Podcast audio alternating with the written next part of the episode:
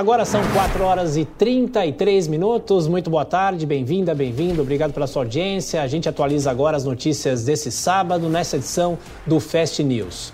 Os governadores dos sete estados do Sul e do Sudeste assinaram um pacto regional pela segurança pública com medidas efetivas para contribuir com a redução da criminalidade. A ideia foi discutida na décima edição do Consórcio Integrado do Sul e Sudeste, o COSUD, realizado em Porto Alegre. Quem traz as últimas informações é a repórter Letícia Miyamoto. Letícia, boa tarde, bem-vinda. Quais são os principais pontos desta proposta que está sendo discutida e está sendo assinada?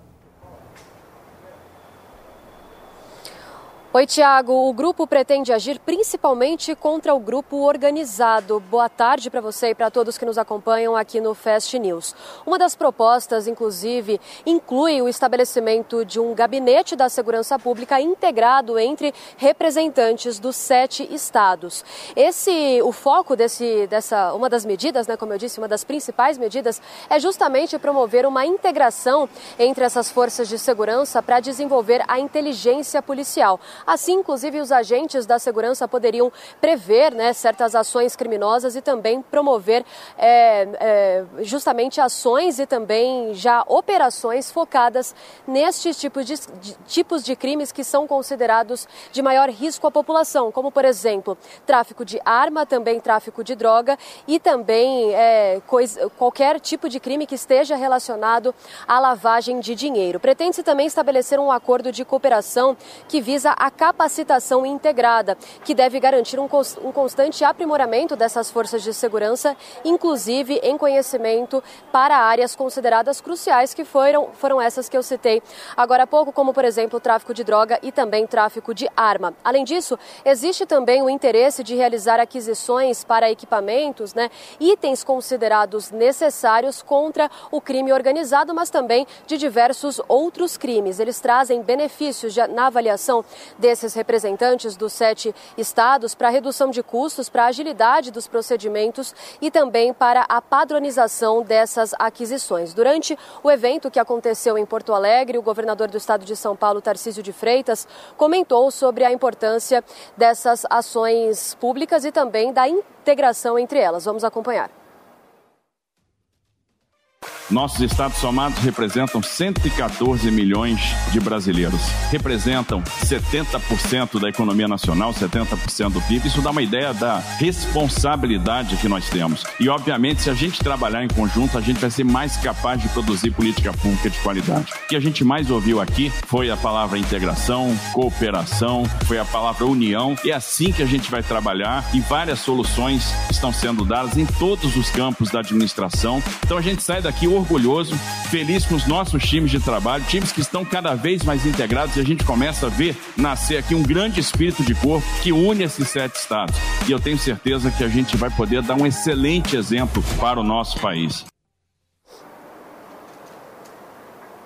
Outro ponto também considerado bastante importante, Tiago, foi que os chefes dos executivos avaliaram a necessidade de cobrar do Congresso Nacional alterações na legislação, justamente para pontos considerados é, essenciais para retirar da, do convívio de sociedade criminosos que agem com crimes violentos ou de grave ameaça às vítimas. Há um entendimento que é necessário rever as questões que envolvem a liberdade provisória, que é concedida na audiência de custódia, na monitoração eletrônica também concedida durante esse período da audiência de custódia, no endurecimento da pena na prática de homicídio doloso, no que se diz respeito a essas organizações criminosas e também questão da saída temporária, um tema bastante discutido que já trouxemos aqui durante a programação da Jovem Pan News, que já foi aprovado pela, pelo Senado e lembrando que vai ser novamente discutido na Câmara. A gente segue acompanhando esse assunto. Tiago. Bom, a Letícia volta na programação da Jovem Pan só lembrando que nesta sexta-feira os governadores também fizeram uma espécie de pacto para cobrar o governo em relação às dívidas. As dívidas do Estado, uma forma do governo ajudar os estados que estão endividados. Com o Brasil na presença do G20, as reuniões das maiores economias do mundo terminaram nesta semana em um impasse, sem a tradicional declaração conjunta. A repórter Camila Yunis faz agora um balanço sobre esse encontro aqui em São Paulo. Acompanhe. Fernando Haddad liderou as primeiras reuniões de maneira remota devido ao diagnóstico de Covid. Estar longe dos colegas estrangeiros facilitou o ministro a tocar em temas sensíveis, a começar pelos benefícios fiscais dados a grandes fortunas, coisa que, segundo Haddad, tem de mudar. Apesar dos avanços recentes, é um fato inquestionável que os bilionários do mundo continuam evadindo nossos sistemas tributários por meio de uma série de estratégias. O mais recente relatório do EU Tax Observatory sobre evasão fiscal demonstrou que bilionários pagam uma alíquota efetiva de impostos equivalente a entre 0,5% de sua riqueza. Entretanto, o ministro brasileiro não foi muito além da pressão. Haddad instigou as delegações presentes a elaborarem um plano de ação internacional para que os super ricos paguem sua justa contribuição em impostos. A ideia é retomar o tema, talvez com alguma proposta estruturada, na próxima reunião em julho. Outro ponto de destaque na agenda brasileira foi o que o ministro Haddad chamou de redefinição da globalização, e segundo ele, para combater a desigualdade e as mudanças climáticas. No discurso, o anfitrião ainda relacionou a mudança climática e a pobreza e colocou os dois temas na lista dos verdadeiros desafios globais claro que as duas guerras em curso apareceram no debate. O Brasil manteve a postura diplomática e falou em busca por um consenso. O ministro francês foi mais enfático e reafirmou a posição de Paris a favor da Ucrânia. Precisamos tomar todas as medidas para garantir que o conflito na Ucrânia levará à vitória do povo ucraniano. Quanto ao plano dos Estados Unidos de usar ativos russos em um fundo em prol dos ucranianos, utilizando cerca de 400 bilhões de dólares em ativos congelados pelo Ocidente devido à invasão lançada por Moscou, o ministro francês Bruno Le Maire disse que a iniciativa esbarra em questões jurídicas. Quero ser muito claro: não temos a base legal para confiscar os bens russos agora. Precisamos trabalhar mais. E o local escolhido para sediar as reuniões da trilha de finanças do G20 foi o pavilhão da Bienal, aqui no Parque do Ibirapuera, onde a cada dois anos ocorrem exposições artísticas. A arquitetura foi projetada em meados da década de 50 por um dos grandes nomes do modernismo brasileiro, Oscar Niemeyer. E por falar em modernidade, o Brasil quer se consolidar como referência na transição ecológica. Durante o Fórum do G20, foi lançado um programa para atrair investimentos aqui para o Brasil em economia verde. Também participaram do encontro em São Paulo representantes de organismos multilaterais, como a diretora-gerente do Fundo Monetário Internacional, Cristalina Georgieva, o presidente brasileiro do Banco Interamericano de Desenvolvimento, Ilan Goldfein, e o presidente do Banco Mundial, Ajay Banga. Os três concordaram sobre a urgência de destinar recursos para combater as mudanças climáticas ao participarem de um painel nesta quarta-feira, à margem da reunião do G20. Dados oficiais divulgados na quarta mostraram que os incêndios na Amazônia Legal totalizaram quase 3 mil focos em fevereiro, um recorde para este mês do ano. A chefe do FMI pediu que os países que compõem o G20 acelerem a redução das emissões. Segundo Cristalina Georgieva, uma das saídas seria eliminar os subsídios aos combustíveis fósseis, estimados em 1 trilhão e 300 bilhões de dólares em 2023. O brasileiro Ilan Goldfein, por sua vez, afirmou que o BID planeja triplicar de 50 bilhões de dólares para 150 bilhões de dólares o apoio a projetos contra as mudanças climáticas na América Latina na próxima década. Embora as recomendações tenham vindo, inclusive, das entidades que compõem a estrutura global da economia, os três dias de reuniões não resultaram sequer em uma carta de intenções. Sem consenso, o G20 não alcançou a tradicional declaração conjunta. Coube ao Ministério Brasileiro da Fazenda resumir o impasse responsabilizando os conflitos geopolíticos que estão em curso. Agora são 4h42. Um avião de pequeno porte caiu na cidade de Barreiras, no oeste da Bahia, na manhã desse sábado. Três pessoas morreram. A gente aciona agora a nossa reportagem direto de Barreiras, Lucas Vilas Boas, que traz as últimas informações. Lucas, boa noite, boa tarde ainda, né? Bem-vindo. Como é que aconteceu esse acidente? Quais as identidades das vítimas? O que já se sabe? Boa tarde, Tiago e audiência do Fast News. Pois é, a aeronave iniciou a decolagem por volta das 10h20 da manhã de hoje. No entanto, ficou menos de 30 minutos no ar e caiu próximo à área da Associação Barreirense de Aviação, a ABA.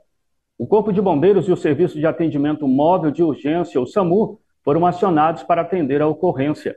A causa do acidente ainda é desconhecida. Jackson Bonfim e o filho Matheus Bransford além do piloto Lucas Curisco, são as vítimas que tiveram as mortes confirmadas pelo Serviço de Atendimento Bomba de Urgência. As vítimas desse acidente em Barreiras tiraram uma foto momentos antes da aeronave decolar. O Corpo de Bombeiros informou que a aeronave caiu em uma área de vegetação de difícil acesso, próxima à aba, a 6 quilômetros do centro de Barreiras, e a apenas 1 quilômetro do ponto de decolagem. Mateus tinha 27 anos, residia em Ilhéus, no sul do estado baiano, em um perfil fechado nas redes sociais, ele se definia como engenheiro eletricista e piloto comercial de avião.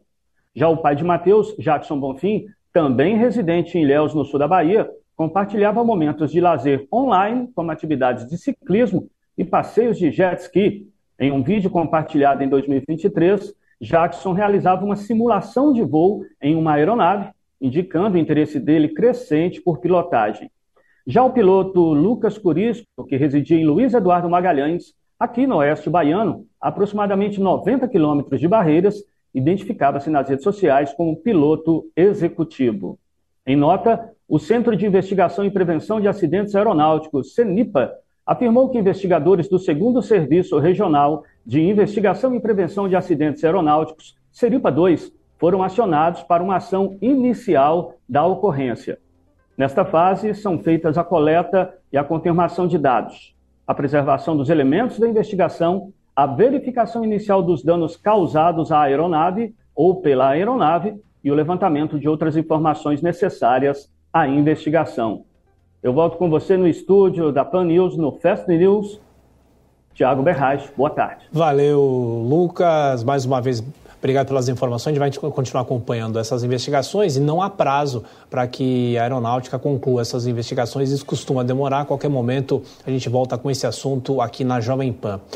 Após uma cobrança feita pelo presidente do Senado, Rodrigo Pacheco, o governo federal quer esperar a posição do ministro Fernando Haddad para decidir sobre a desoneração da contribuição previdenciária dos municípios, um assunto que deu muita polêmica nesta semana. Agora de Brasília, André Anelli. O líder do governo no Congresso, o senador Randolph Rodrigues, disse que o Palácio do Planalto iria esperar o ministro da Fazenda, Fernando Haddad, se recuperar da Covid-19 para só então depois decidir como vai tratar a contribuição previdenciária dos municípios no âmbito da desoneração da folha de pagamento. Haddad, por sua vez, já testou negativo para a Covid-19 nesta quinta-feira e retomou a agenda normal em São Paulo. Com isso, o governo deve iniciar os diálogos com o Congresso para que municípios com uma população menor sejam menos tributados na folha de pagamento, mas de forma flexível, a depender da situação fiscal de cada prefeitura. O líder do governo garantiu que tudo ainda pode ser discutido. O governo está totalmente à disposição para, para buscar um encaminhamento é, da melhor forma. Pode ser restaurar é, a própria, também retirar da medida provisória. Pode ser deixar tramitar na evolução do projeto de lei de regime de urgência. Mas nós queremos aguardar é, uma, é um diálogo é, sobretudo com o ministro Fernando Haddad. A medida provisória editada pelo presidente Lula na última terça-feira reverteu a redução de 20% para 8% na alíquota paga ao INSS aos municípios de até 156 mil habitantes. A Confederação Nacional dos Municípios estima um alívio nas contas públicas municipais de 11 bilhões de reais por ano com a desoneração em vigor. O Congresso Nacional tem se mostrado favorável a esse apelo dos municípios para que a desoneração seja mantida, mas também questiona a reoneração aos 17 municípios que mais geram empregos no país. O presidente do Senado, Rodrigo Pacheco, já mandou um recado claro para o executivo. Nas palavras dele, ou o Planalto faz com os municípios o que fez com os setores, revogando parte da MP da reoneração, ou a presidência do Congresso pode considerar não escrita a parte do texto que reonera as prefeituras. Em nota, a Federação Nacional de Call Center, Instalação e Manutenção de Infraestrutura de Redes de Telecomunicação e Informática defendeu que eventuais novas regras sobre a desoneração só devem vigorar a partir de 2027, que seria quando terminaria o acordo do governo de manter o benefício. De Brasília, André Anelli. Pois é, o governo se animou com o resultado do Produto Interno Bruto brasileiro, que fechou o ano passado com uma alta de quase 3%. Repórter Rodrigo Viga. A economia brasileira cresceu no ano passado 2,9%, segundo o IBGE, uma taxa bem parecida com aquela que foi observada para o PIB brasileiro em 2022, alta de 3%. Resultado que veio em linha com previsões e expectativas representantes eh, do governo, que falavam um crescimento perto dos 3%. E um resultado também melhor do que apontava o IBC-BR, que é uma espécie de prévia do crescimento da economia, que estava sinalizando para um crescimento do PIB no ano passado de 2,45%. Destaque para o setor agropecuário no ano de 2023, crescimento de 15,1%. A safra brasileira bateu recorde em 2023 por uma série de fatores, condições climáticas favoráveis, alta dos produtos no mercado internacional e muitos, mas muitos investimentos ao longo dos últimos anos. Tanto que o setor agro vem ganhando cada vez mais peso na composição da economia brasileira. Representa cerca de 7% do PIB. A extrativa mineral, que envolve produção de petróleo, gás e minérios, também deu uma contribuição positiva para o PIB do ano passado. Inclusive, só esses dois setores, agropecuária e extrativa mineral, representaram 1,5 ponto percentual do PIB, ou seja, metade da economia brasileira no ano passado. Por outro lado, alguns setores não tiveram um bom desempenho. Foram poucos, é verdade investimentos, formação bruta de capital fixo e indústria de transformação, muito por conta dos juros elevados. Seria que está em trajetória eh, de queda, mas ainda num patamar considerado alto. Na ponta da série, estagnação para a economia brasileira. No quarto trimestre, taxa de 0%. Taxa nula, a mesma variação observada no terceiro trimestre do ano passado em relação ao segundo TRI eh, de 2023. Segundo o Ministério da Fazenda, essa estagnação dos dois últimos trimestres de 2023 é compatível com uma perspectiva de um início de 2024 mais forte para a economia brasileira.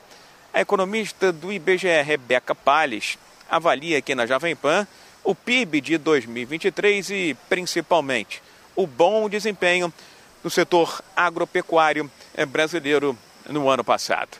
E as duas em conjunto são responsáveis mais ou menos por metade desse crescimento do PIB do ano passado. Mas vale ressaltar também duas outras atividades importantes na economia que cresceram mais de 100% ano passado também, que foi a parte de eletricidade, água, gás e esgoto, porque a gente teve só bandeira verde ano passado, a gente teve condições favoráveis hídricas e além disso, teve o El Ninho também, que aumentou muito a temperatura média do ano, fazendo a gente consumir mais água e energia.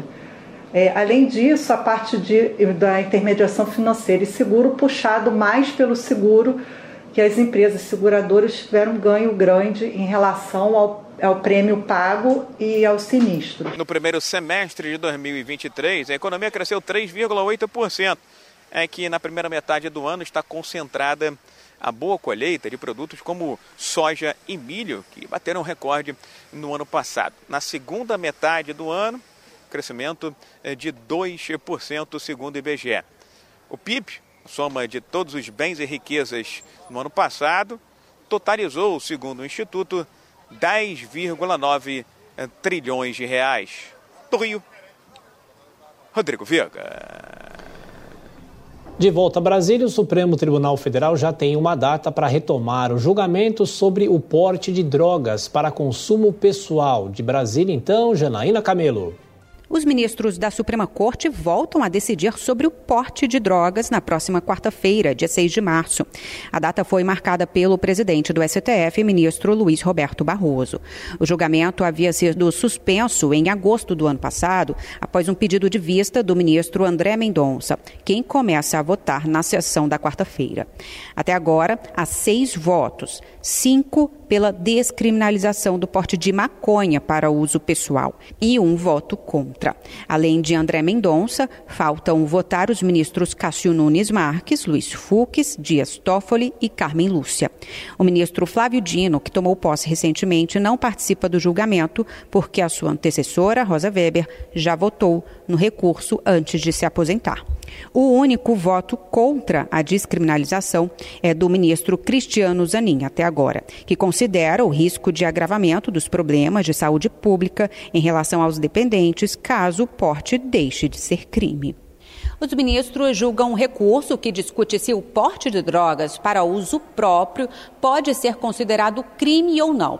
Hoje, essa criminalização está prevista na lei de drogas, com punições alternativas, como, por exemplo, a prestação de serviço comunitário e advertências. Os ministros que já votaram pela inconstitucionalidade desse trecho da lei justificam que criminalizar o consumo pessoal afronta a autonomia individual do cidadão, aumenta o estigma sobre o usuário e dificulta o tratamento de dependentes. O julgamento no Supremo gerou críticas no Congresso, onde parte dos parlamentares consideram que o tema deve ser tratado no legislativo. Entre os críticos, o presidente do Senado, Rodrigo Pacheco, que apresentou uma proposta de emenda à Constituição criminalizando o porte e a posse de droga em qualquer quantidade.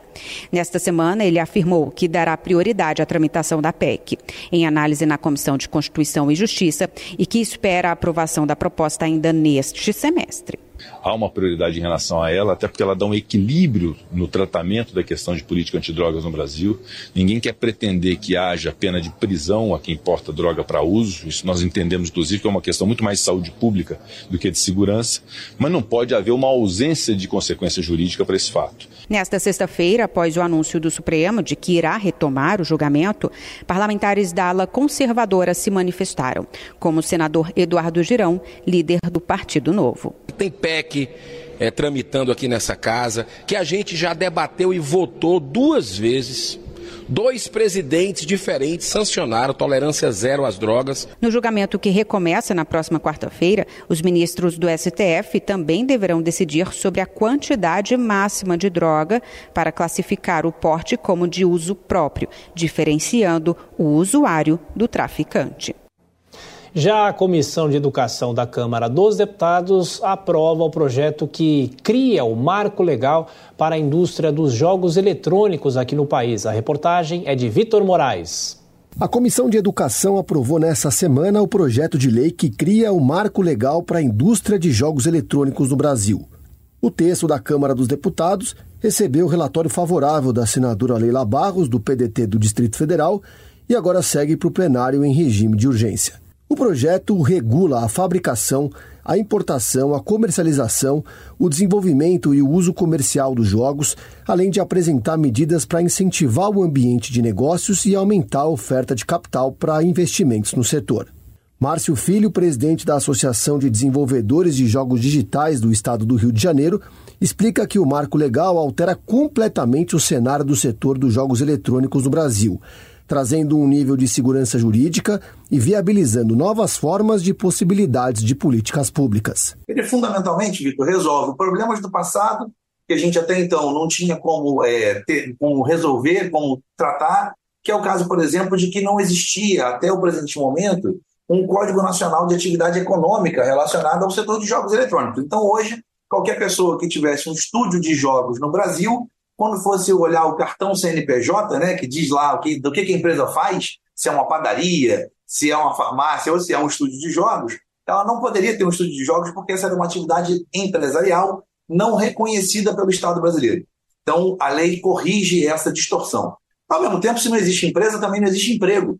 Então, quando você pensa na criação de empresas prestadoras de serviço, quando você pensa na criação dos MEIs que possam prestar serviços eventuais a empresas, ou mesmo na assinatura de carteiras, né, de vínculos trabalhistas com a carteira de trabalho assinada, não havia código brasileiro de obrigação de ocupações, né, para poder ser colocado em carteira. Com o PL, a ferramenta dos jogos eletrônicos se consolida no país e passa a ter agora duas áreas como base: uma obra audiovisual com suporte tecnológico. E claro que isso conecta com outras áreas, como por exemplo da cultura, de pesquisa e desenvolvimento e das startups, gerando cada vez mais reconhecimento. Rodrigo Terra, presidente da Abra Games, diz que agora fica muito mais fácil saber de fato o tamanho do mercado.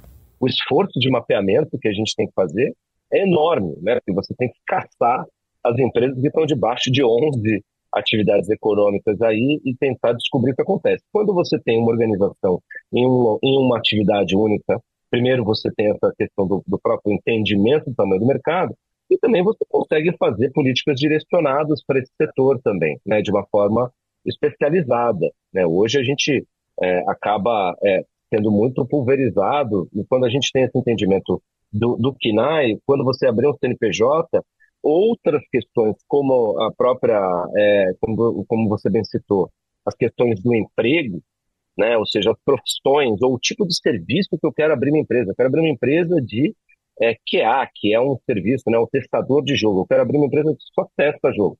Hoje eu não tenho exatamente como abrir isso. O projeto exclui da definição as máquinas caça-níqueis e jogos de sorte. Também ficam fora do projeto os chamados jogos de fantasia, em que os participantes escalam equipes imaginárias ou virtuais de jogadores reais de um esporte profissional. Essa modalidade de jogos online já é regulada pela Lei 14.790 do ano passado, que trata das apostas de cotas fixas, conhecidas como BETs. Agora são 4h59 e a Caixa Econômica Federal deve iniciar em abril ou maio a utilização do DREX para o pagamento do Bolsa Família. Repórter Álvaro Nocera. Que a modernidade chegou não dá para negar após a introdução do Pix, que promoveu uma importante inclusão no acesso à bancarização de muitas pessoas no Brasil, o Banco Central deve lançar o Drex nos próximos meses. Lorena Botelho, especialista em direito digital, explica que o Drex nada mais é que a digitalização do real. O Drex nada mais é do que o real digitalizado, tokenizado. Né? Então, ele deixa de ter um meio físico e ele está digitalizado. Então, ele seria uma moeda digital. Lorena acrescenta que, além de desburocratizar e reduzir custos, o Drex deve facilitar as transações financeiras. Na aquisição de um veículo automotivo, você tem aquele DUT, você sempre tem que né, assinar e a pessoa vai fazer o depósito, né, aquela complexidade. Com o Drex, você vai conseguir fazer essa transferência concomitantemente no momento da, da transferência financeira né, com a tecnologia blockchain. Então, você acaba fazendo, no momento que você faz a, a transferência a, né, dessa moeda em si, pela essa tecnologia, você também vai fazer a transferência da propriedade. A Caixa Econômica Federal deve iniciar em abril ou maio a utilização do DREX para o pagamento do Bolsa Família. A moeda digital permitiria que a população que vive em áreas remotas do Brasil possa receber o benefício de maneira offline, sem a necessidade de internet ou ir às agências bancárias. Com a popularização do Pix, DOC e TEC chegaram ao fim na última quinta-feira. Segundo a Febraban, Federação Brasileira de Bancos, a extinção se deve pela falta de uso das ferramentas. A especialista em direito digital alerta que as instituições financeiras devem assegurar a proteção de dados e que o poder público deve ter cuidado com os idosos para não haver uma exclusão digital. A partir de uma inclusão financeira que você vai vai fazer né, com a questão do, do Drex, ao mesmo tempo a gente também não pode permitir uma exclusão digital. O que é isso? É, você tem pessoas que não conseguem lidar com tecnologias digitais, né? principalmente os idosos, que até têm dificuldade com o Pix. Imagine com uma operação dessa do Drex. Então, acho que isso é um ponto né, que a gente tem que levar em consideração. Lorena Botelho reitera que o Brasil é vanguarda na modernização de transações financeiras no mundo. Nessa semana, a adesão da Suécia à OTAN passou pelo último obstáculo com a aprovação do parlamento da Hungria. Com a entrada dos suecos, a Aliança Militar conta agora com 32 integrantes. Para explicar um pouco mais sobre esse assunto, a gente conversa agora com Igor Luceno, economista, doutor em Relações Internacionais. Como vai, doutor? Tudo bem? Muito obrigado pela participação sempre aqui na Jovem Pan. Ah, daqui a pouquinho a gente retoma o contato, só lembrando que nessa semana, então, tivemos a entrada da OTAN da, da Suécia na OTAN, desse bloco econômico. Lembrando que a guerra na Ucrânia começou justamente, pelo menos um dos fatores, justamente quando a Ucrânia anunciou as tratativas para a entrada na OTAN e agora essa aliança, esse bloco que é além de econômico, é principalmente um bloco militar, agora tem a adesão da Suécia também.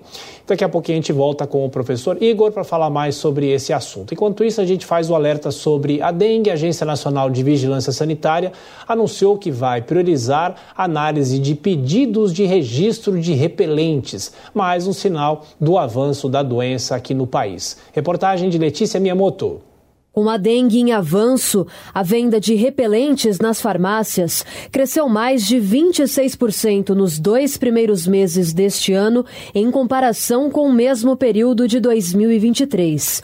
A alta demanda também impactou no preço, com elevação de 15% no valor médio. Com isso, a Anvisa tem atuado para priorizar a entrada de novos produtos no mercado. Só que isso leva um tempo. Até lá, os laboratórios produtores de repelentes já temem a falta de matéria-prima.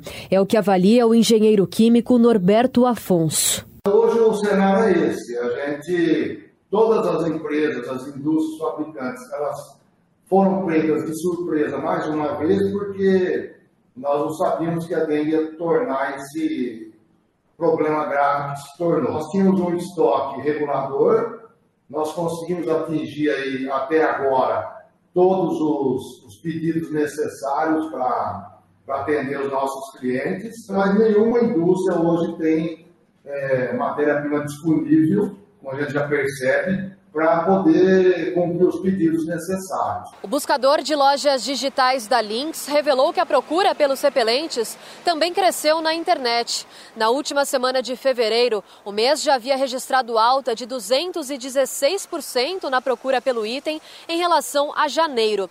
Desde o início do verão, o aumento chegou a 337%. Com isso, os produtos que espantam os ataques de mosquitos ficaram em primeiro lugar nas pesquisas do e-commerce. O diretor comercial de uma grande farmacêutica, Adib Marques, relata que a produção na fábrica passou de dois para três turnos. Nesses primeiros meses do ano, no verão em si, você tem um pico na venda de repelente devido aos fenômenos de calor e chuvas intensos. Então, normalmente, a indústria já se prepara para uma alta de demanda. Ele é um produto que ele é sazonal no verão, mas no pico que foi, não. Foi muito acima do esperado. Quando a gente fala em grandes números aí, a gente está falando de venda cinco, seis vezes acima do mesmo período do mês anterior, do ano anterior. Com os repelentes mais caros, o Procon do Rio de Janeiro alerta que em algumas lojas o preço do produto pode variar em até 170%. Nessa semana, o presidente Lula participou da oitava cúpula da Comunidade de Estados Latino-Americanos e Caribenhos, a CELAC. Nesse encontro, Lula discutiu as eleições na Venezuela e voltou a falar sobre o conflito na faixa de Gaza. Os detalhes de Brasília com André Anelli. O presidente Lula fez mais um discurso contra a guerra de Israel e o grupo terrorista Hamas, mas dessa vez com declarações impulsionadas pela morte de 100 palestinos que estavam na fila da ajuda humanitária. Em São Vicente e Granadinas, no Caribe, o presidente Lula citou essa ocorrência e classificou a guerra como carnificina e matança. Ele também propôs que a comunidade dos estados latinos e caribenhos, a CELAC, repudie oficialmente o conflito entre Israel e o Hamas. As pessoas estão morrendo na fila para obter comida. A indiferença da comunidade internacional é chocante. Eu quero aproveitar a presença do nosso querido companheiro secretário-geral da ONU, meu companheiro Antônio Guterres, para propor uma moção da CELAC pelo fim imediato desse genocídio. Que a nossa dignidade e humanidade estão em jogo. Por isso, é preciso parar a carnificina em nome da sobrevivência da humanidade, que precisa de muito humanismo. Nessa atual missão internacional, pela primeira vez, Lula também defendeu que a soberania das Ilhas Malvinas, território em disputa pelo Reino Unido, seja da Argentina e não dos britânicos. Ele ainda aproveitou o discurso para pedir o fim do embargo econômico a Cuba. Estamos deixando de cultivar nossa vocação de cooperação e permitindo que conflitos e disputas, muitas delas alheias à região, se imponham defender o fim do bloqueio a Cuba e a soberania argentina nas Malvinas interessa a todos nós.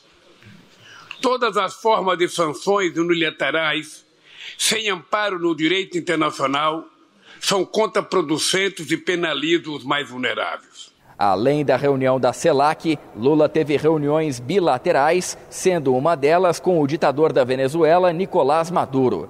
No encontro, Lula debateu a realização das eleições presidenciais no país vizinho e, na oportunidade, Maduro garantiu que a Venezuela vai ter uma disputa eleitoral no segundo semestre deste ano. Fora dos temas voltados a assuntos internacionais, Lula acabou comentando também questões internas, como o resultado do PIB de 2,9% em 2023, divulgado pelo IBGE. Nas redes sociais, Lula disse, abre aspas, vocês lembram que a previsão de alguns era de 0,9%? Crescemos bem mais que o previsto e vamos continuar trabalhando para crescer com qualidade e pela melhora de vida de todos. Fecha aspas. De Brasília, André Anelli. O Cerrado brasileiro poderia ter gerado 72 bilhões de dólares ao ano com ações sustentáveis até 2023, como mostra o relatório do Fórum Econômico Mundial. Repórter Álvaro Nocera. Para gerar essa receita, o Cerrado teria que promover ações para equilibrar a proteção ambiental e a produção agrícola, com o uso de agrosilvicultura e agricultura regenerativa. A transformação da maneira de uso do bioma poderia gerar 358 bilhões de reais para os cofres públicos. O Cerrado é responsável por 60% da produção agrícola e 22% das exportações globais de soja, mas não tem o mesmo cuidado e proteção que a Amazônia tem. Só em 2023 houve um crescimento no desmatamento de 43%, segundo o INPE. Carlos Sanqueta, engenheiro florestal, avalia que o cerrado é suscetível a queimadas e que o poder público deve atuar porque muitas áreas do bioma são privadas. E nós temos incêndios, é, inclusive naturais, que ocorrem no cerrado. É recorrente isso. Então temos sempre bastante ameaças ao cerrado. E essas ameaças não pode dizer que a agricultura e a pecuária sejam ameaças. Nós temos que usar o espaço de acordo com a legislação e com o uso. Então, a maior parte das áreas dos cerrados são privadas, isso nós temos que entender. E a lei permite que parte do cerrado seja convertido em usos econômicos. Então, nós temos lá 35% a ser preservado e o restante pode, em tese, ser convertido no, no uso. Né? Então, quem tem propriedade lá certamente vai querer ter uma atividade econômica para poder pagar os custos, para poder produzir e assim por diante. Sanqueta afirma que existem projetos econômicos positivos para gerar receita e renda com a proteção ambiental. Mas falta uma diretriz única entre governo federal, estadual e municípios, em conjunto com a sociedade. Existe hoje né, muito interesse em, em créditos de carbono, créditos de diversidade, né, créditos que poderiam chegar até o produtor e ele diminuir a intensidade do, do impacto sobre, sobre o ecossistema.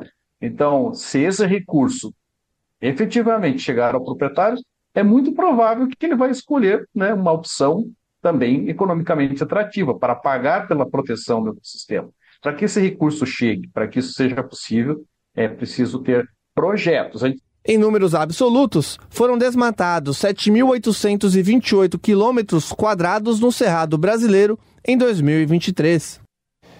O mercado de veículos elétricos teve forte crescimento aqui no Brasil e o lançamento com preços mais acessíveis deve atrair os consumidores. Repórter Marcelo Matos.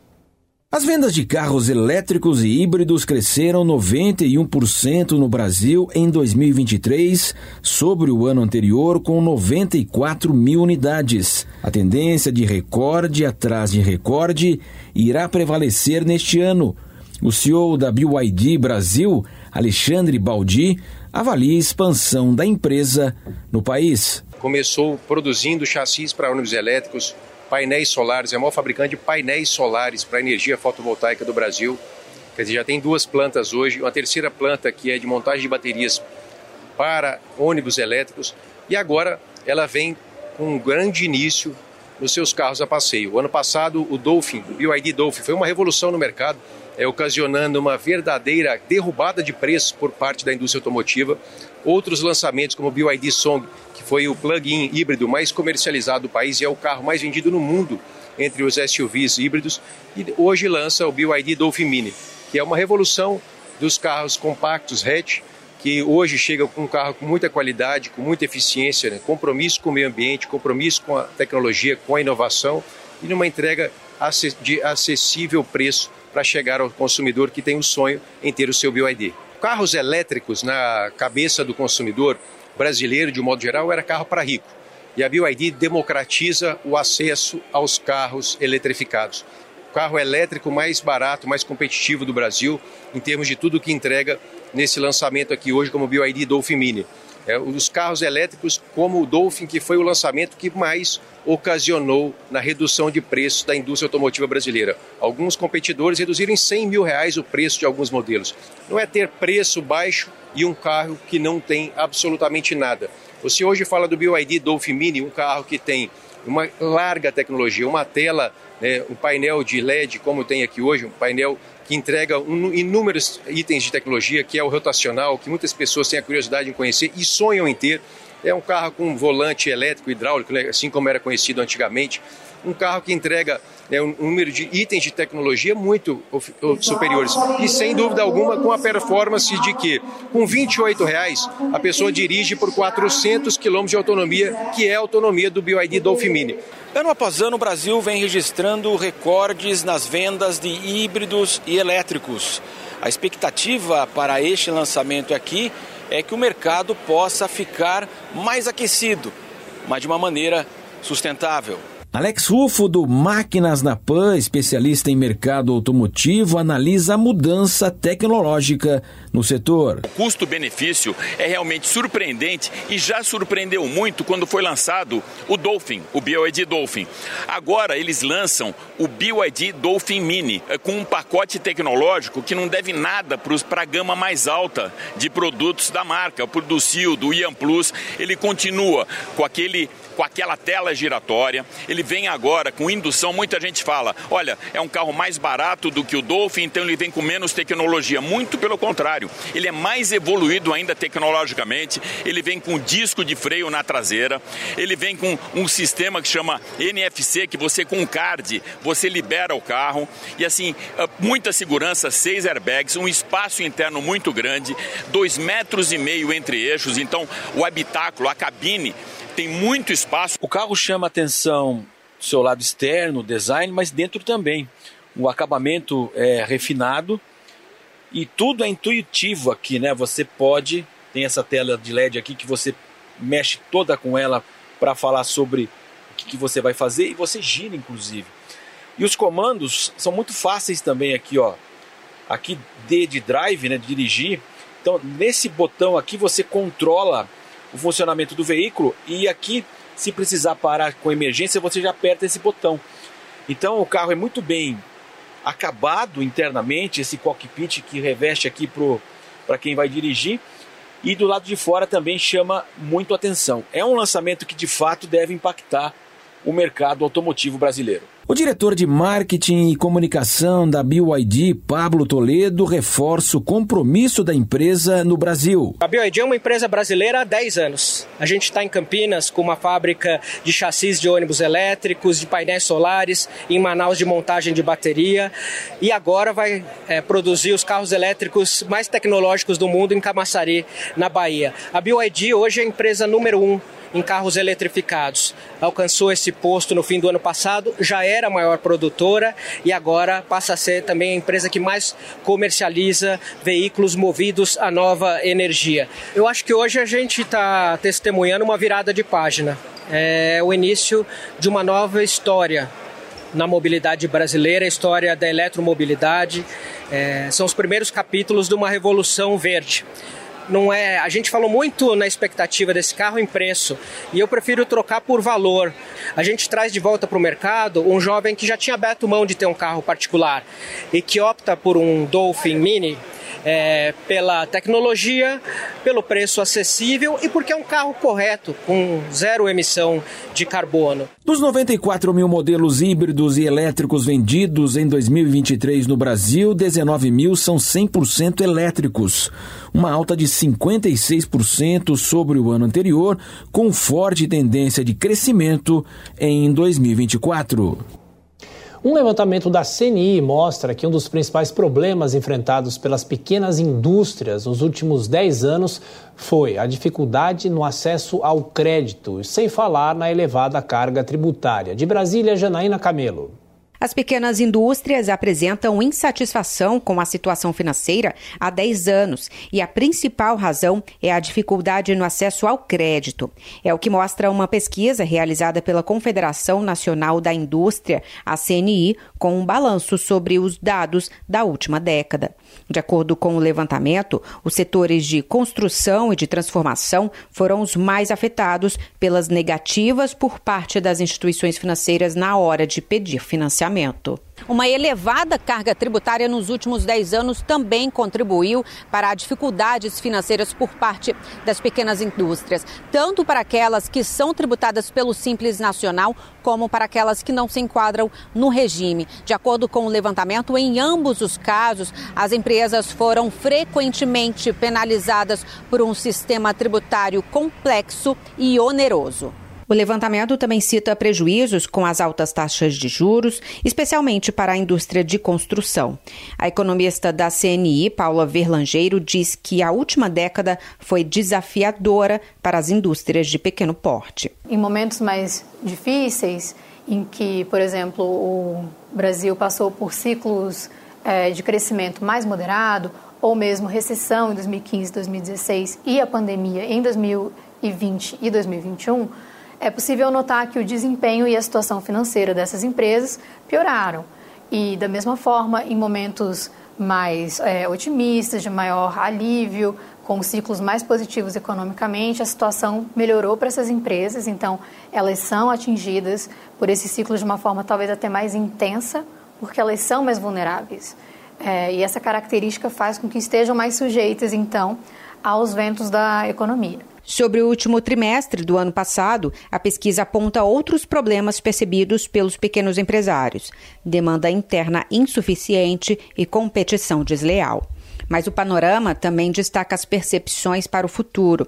Afirma que, embora os recentes cortes na taxa básica de juros, a Selic, não produza efeitos imediatos para as pequenas empresas, já há uma melhora na expectativa dos empresários, explica Paula Verlangeiro. Para os próximos meses, né, é possível notar que tanto a confiança que está mensurando como os empresários estão enxergando as condições correntes, como as expectativas, né, que são as perspectivas para o futuro, elas estão melhores.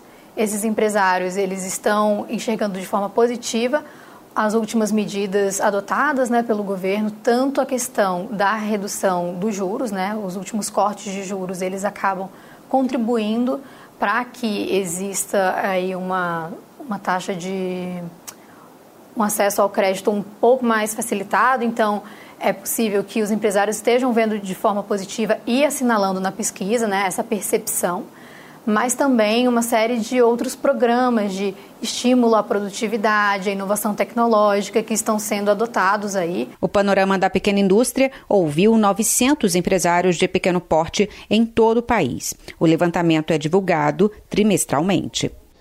Bom, esse é um ano eleitoral e as resoluções do TSE que vão orientar os partidos e os candidatos no pleito desse ano já estão em vigor. Confira os detalhes com Álvaro Nocera. As resoluções que vão nortear as eleições municipais de 2024 foram publicadas no Diário da Justiça Eletrônico do Tribunal Superior Eleitoral e já estão em vigor. As 12 normas aprovadas pela Corte fixam as regras da disputa, prevista para outubro.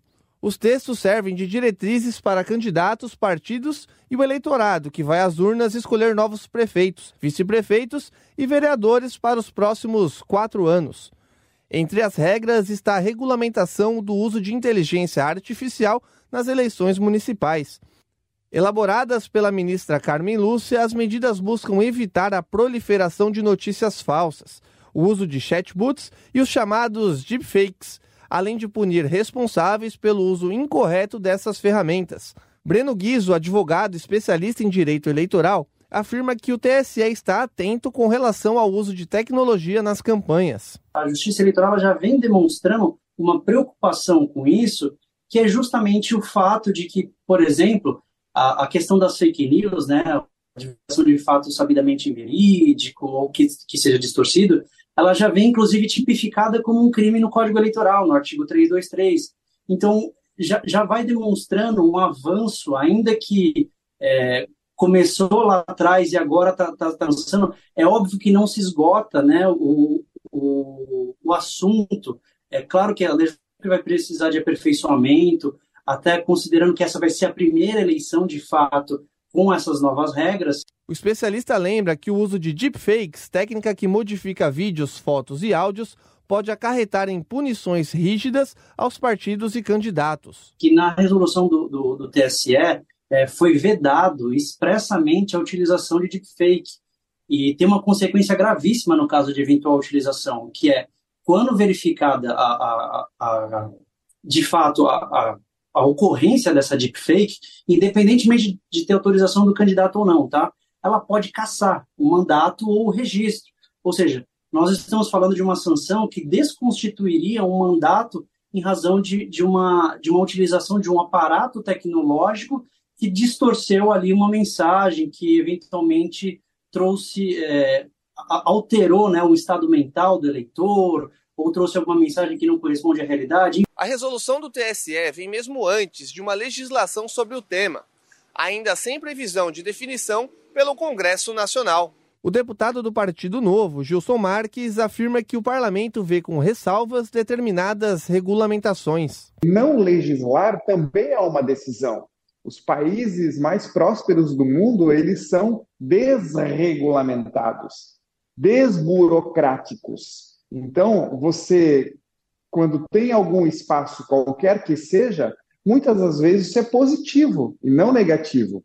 Não regulamentar também é uma decisão. E nesse caso em específico, foi de fato uma decisão. Porque foi tentado levar por diversas vezes o PL 2630 e nós, lá no Congresso, decidimos de que o assunto não iria para frente. O presidente do Senado, Rodrigo Pacheco, espera que a regulamentação do uso das plataformas de inteligência artificial seja aprovada até abril deste ano. Nós temos a expectativa de até abril aprovarmos uma disciplina de inteligência artificial para o Brasil, não só para eleições, né? uma disciplina que, que possa servir para todos nós em termos de inteligência artificial. Pacheco afirmou ter conversado com a ministra Carmen Lúcia, que assumirá o comando do TSE a partir de junho. No Rio de Janeiro, uma mãe é suspeita de matar o filho envenenado. Repórter Rodrigo Viga. Uma mãe é suspeita de ter envenenado até a morte o próprio filho de seis anos de idade. Caso aconteceu em Realengo, bairro da zona oeste da capital. Polícia e Corpo de Bombeiros foram acionados nas últimas horas para uma ocorrência em uma casa nesse bairro da periferia do Rio de Janeiro. Ao chegarem ao local, o menino de seis anos de idade já estava morto, sem vida. Os primeiros sinais eram de envenenamento. A mãe da criança também estava desmaiada, supostamente por enforcamento. ela foi levada para o Hospital Albert Schweitzer, no próprio bairro de Realengo, onde o estado de saúde dela é grave. Segundo amigos e vizinhos, a relação da mãe com o filho era bastante turbulenta. A criança teria problemas eh, de saúde e seria autista, o que gerava uma certa indignação, um inconformismo por parte da mãe da criança. Todos os indícios apontam para ela como a principal suspeita de ter envenenado o próprio filho e depois tentar o suicídio. Quem encontrou as duas pessoas dentro de casa, uma sem vida e outra desmaiada, foi o padrasto do menino, de seis anos de idade, que está colaborando com as investigações é, da Polícia Fluminense. Do Rio, Rodrigo Viga.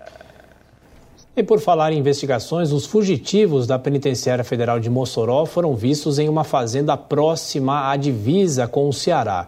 Já são quase 20 dias de buscas pelos foragidos e ontem mais um suspeito de ajudar os detentos acabou sendo preso. Os detalhes com a repórter Janaína Camelo. A polícia prendeu o homem em Fortaleza, acusado de ajudar os dois foragidos. Não há informações sobre a identidade desse homem, nem como ele teria ajudado os dois criminosos, mas a polícia afirma que ele seria um parceiro forte dos dois fugitivos. Essa já é a sétima prisão desde a fuga da Penitenciária Federal de Mossoró, no Rio Grande do Norte, no último dia 14. Além disso, a polícia também recebeu informações de que os dois fugitivos foram vistos num assentamento rural, a uma distância de 30 quilômetros da penitenciária, no interior do Rio Grande do Norte, na divisa também com o Ceará. A polícia reforçou as buscas na região com a ajuda de helicópteros. Rogério da Silva Mendonça, de 36 anos, conhecido como Tatu, e Davidson Cabral Nascimento, de 34 anos, conhecido como Deizinho, fazem parte da facção criminosa Comando Vermelho. E segundo as investigações, há grandes suspeitas, há fortes suspeitas de que a organização criminosa criminosa teria ajudado os dois durante este período que estão escondidos. A Polícia Federal oferece uma recompensa de 30 mil reais para quem puder ajudar, ajudar auxiliar com informações que possam levar aos dois bandidos.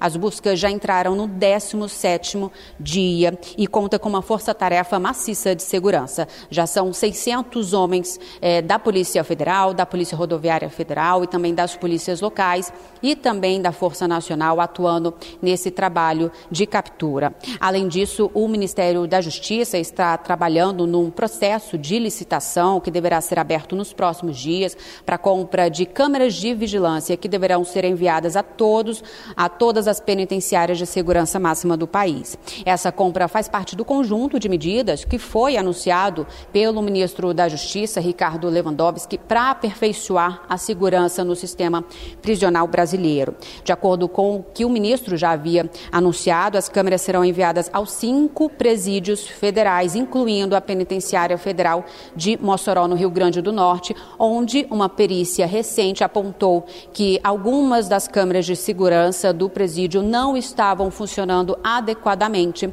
no dia da fuga. De Brasília, Janaína Camelo.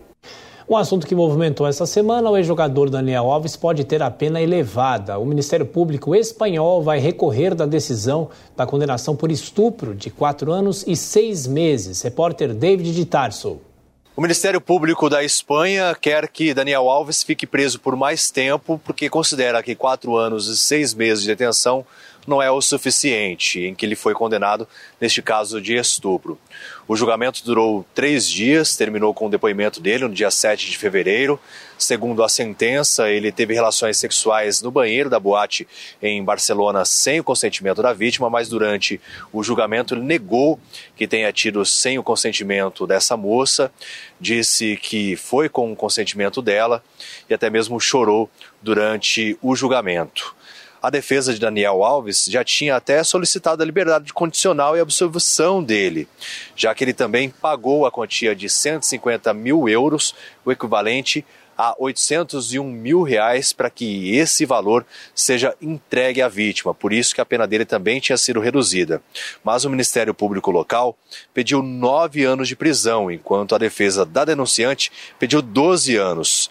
Logo depois do anúncio da decisão da Justiça Espanhola, a defesa disse que iria recorrer da sentença. A apelação ainda pode ser feita assim em duas instâncias, no Tribunal Superior de Justiça da Catalunha e no Supremo Tribunal da Espanha.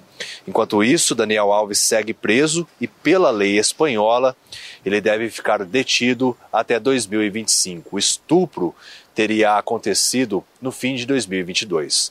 David Tarso para a Jovem Pan News. São 5 horas e 31 minutos, termina aqui essa edição do Fast News. Mais uma vez, muito obrigado pela sua audiência. Eu volto daqui a pouquinho às 7 horas da noite no Jornal Jovem Pan. Até lá.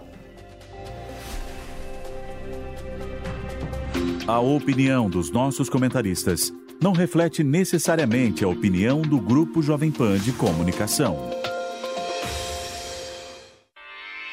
Realização Jovem Pan News.